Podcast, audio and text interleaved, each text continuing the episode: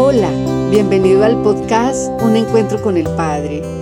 Y mientras les hablo a ustedes viene a mi mente la imagen de hijos regresando a casa, todos a un encuentro con el Padre, anhelando ser restaurados y restituidos, sabiendo que solo en los brazos del Padre lo van a alcanzar. Y allí está papá, feliz, amoroso y dulce con sus brazos extendidos esperándolos a todos.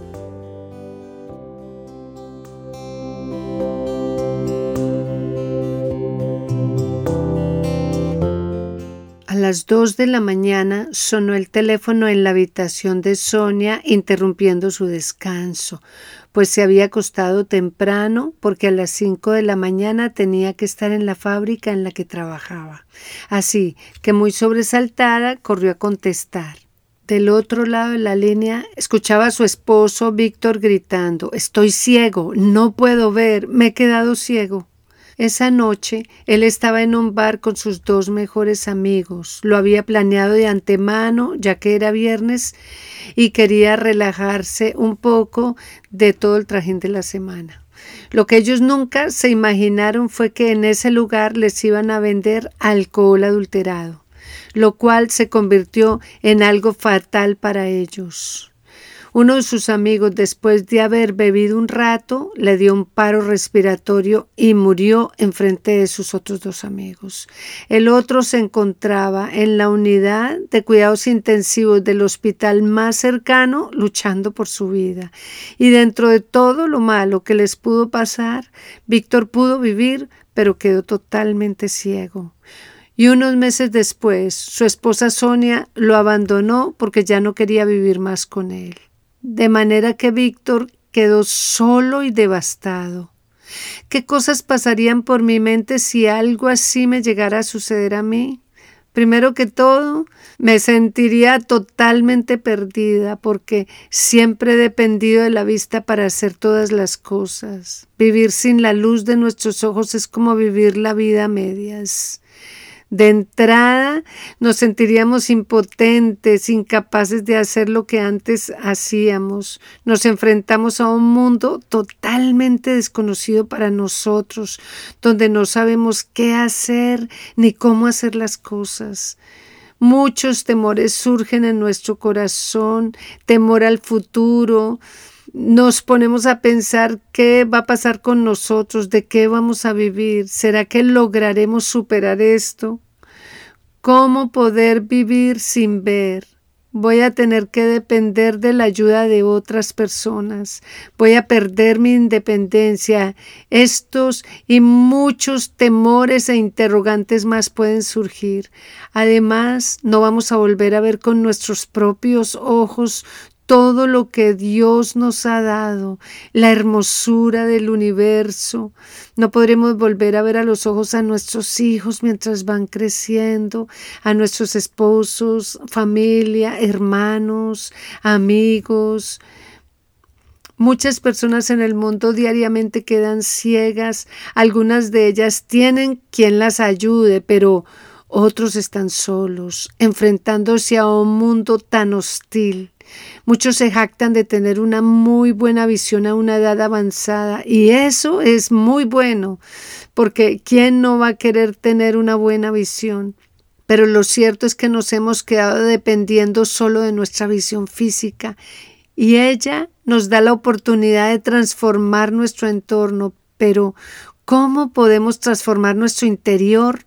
Para ello necesitamos una luz espiritual que nos permita mirar hacia adentro, hacia nuestra casa interna.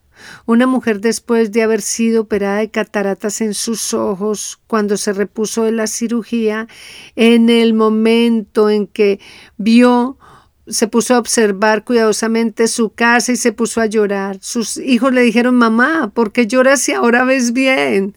Pero ella respondió, wow, es que no me había dado cuenta que mi casa estaba tan sucia. ¿Cómo está nuestra casa espiritual? Nuestro interior. Cuando Dios creó al hombre en el jardín del Edén, lo hizo para andar en la luz, y el mal camino del hombre y la mujer hizo que se tuvieran que esconder de Dios. pero ante la luz nada se esconde, todo queda al descubierto. Nosotros somos espíritu, alma y cuerpo.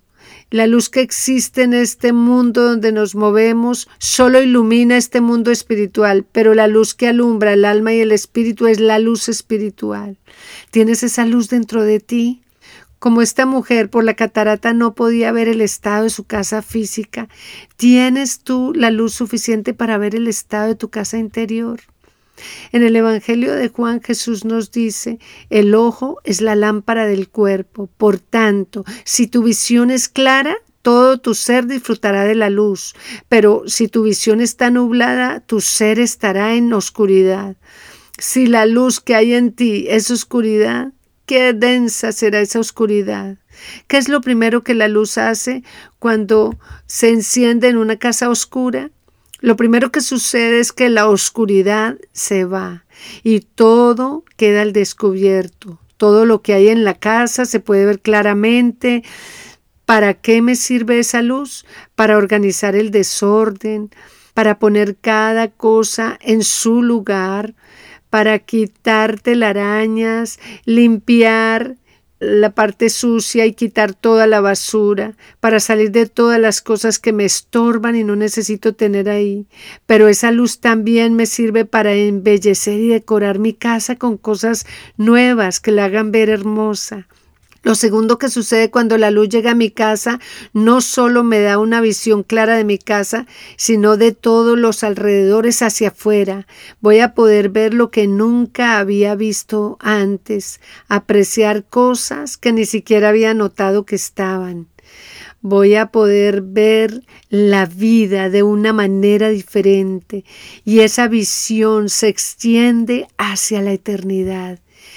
Y tercero, esa luz me ayuda a entender que fui puesta en esta tierra para alumbrar, para que otros puedan ver mi luz y sean guiados como un faro.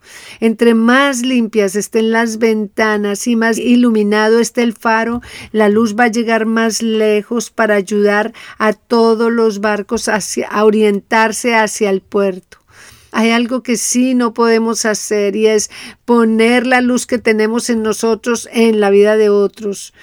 Podemos hablar de la luz, mostrar la luz, pero hay solo una persona que puede darte esa luz y es Jesús. En el Evangelio de Juan dice, yo soy la luz del mundo y el que me sigue no andará en tinieblas, sino que tendrá la luz de la vida. En la Biblia nos están contando la historia de Saqueo, quien era un cobrador de impuestos. Se había aprovechado de muchas personas cobrándoles más de lo que debía. Cuando Jesús fue a comer a su casa, su vida fue transformada en un segundo. Y Saqueo, lleno de la luz de Jesús, empezó a devolver a la gente todo lo que les había quitado. Y aunque había hecho cosas incorrectas, Jesús tuvo la gracia suficiente para perdonarlo y amarlo. La misma gracia la tiene para ti y para mí. Él quiere sacar las tinieblas que están abrumando tu vida, que te tienen amarrado con heridas, dolor, sufrimiento y que te roban la paz. ¿Qué sentido tiene para el hombre solo tener ojos para ver este mundo natural, solo nuestra casa física y nuestra casa espiritual? ¿Cómo queda? La casa física nos sirve para la tierra, pero la casa espiritual nos sirve para el cielo. Necesitamos construir la casa espiritual para asegurarnos la eternidad con Él. Solo Jesús puede poner esa luz. Él viene y mora en esa casa porque Él es la luz que la va a iluminar. Es su luz la que va a transformar nuestro mundo, nuestra manera de ver las cosas, saber cómo enfrentar la vida. Y también las bendiciones que trae esa luz espiritual es la paz interior conmigo mismo y con Dios y libertad. Esta es la verdadera libertad del hombre, que se pueda ir en paz a dormir cada día sin tener nada que lo acuse ni nada que le cause angustia. Recuerda, Jesús te está esperando a que tú le invites a morar en ti. Él está dispuesto a perdonar todo aquello que tú has hecho que no es correcto, así parezca muy grave. Él tiene suficiente gracia para ti, pero también está dispuesto a sanar tu corazón de cada herida o cualquier cosa que te esté causando problemas, dolor, sufrimiento, amargura. Y con su luz te va a mostrar cómo ser libre de todo eso. Lo único que tienes que hacer es llamarlo y pedirle que entre a morar en ti. Entrega tu vida en sus manos y permítele entrar. Gracias por conectarte con este episodio. Dios te bendiga.